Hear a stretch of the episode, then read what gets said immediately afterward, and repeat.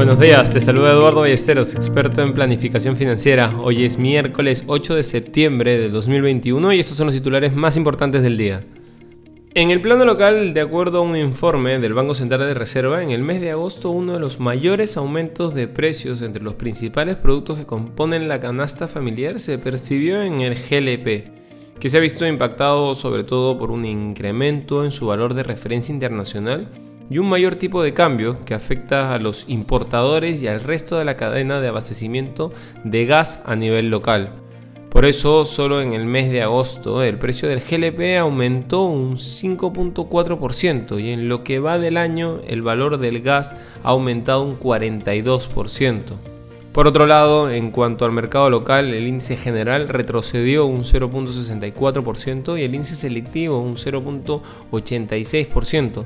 El precio del dólar se mantiene estable en 4.09 soles.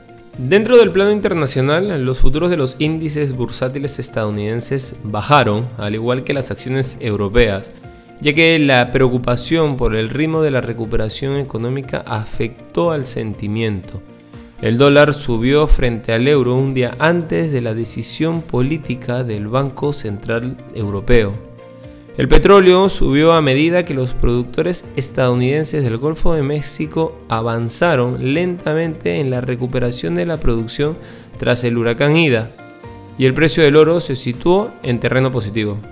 Además, el gigante de pagos estadounidense PayPal dijo que adquirirá la empresa japonesa de compra ahora pago después Payday en una operación de 2.700 millones de dólares, en gran parte en efectivo, dando un paso más para reclamar el primer puesto en una industria que experimenta un auge impulsado por la pandemia. Y el fabricante estadounidense de vehículos eléctricos Tesla vendió en agosto 44.264 vehículos fabricados en China, de los que 31.379 se destinaron a la exportación, según informó la Asociación China de Turismos. Por otro lado, te cuento que Intel planea invertir hasta 95 mil millones de dólares en la construcción de instalaciones de producción de semiconductores en Europa un paso más en el plan de la compañía para convertirse en una empresa de fundición global en medio de la escasez de chips. La compañía tiene previsto construir dos fábricas de chips en un nuevo emplazamiento europeo y podría ampliarlo hasta una inversión de 80 mil millones de euros a lo largo de la década. No queremos irnos sin mencionar que ayer El Salvador se convirtió en el primer país en adoptar el Bitcoin como moneda nacional. Los entusiastas de las criptomonedas lo llaman día B.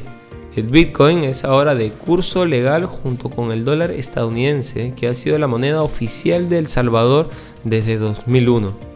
El gobierno salvadoreño está desplegando cajeros automáticos de Bitcoin y elegantes kioscos y ofreciendo un crédito de 30 dólares de Bitcoin a quienes descarguen su monedero de Bitcoin gestionado por el gobierno, Shibo. El Salvador planea gastar más de 225 millones de dólares en el lanzamiento, pero el 65% de los salvadoreños no quiere que el gobierno gaste este dinero de los impuestos en la adopción de la criptomoneda y el 80% ni siquiera confía en el Bitcoin. Mientras tanto, el FMI le preocupa que la volatilidad del Bitcoin plantee riesgos importantes para la economía del Salvador que ya es una de las más pobres de Centroamérica. Un desplome del precio del Bitcoin podría empeorar aún más su enorme carga de deuda. Ayer el Bitcoin cayó un 10%. Inversiones al día ya gracias a New Row, la forma más inteligente de invertir en el extranjero. Contáctanos. Este es un espacio producido por Mindtech. Te deseamos un feliz miércoles.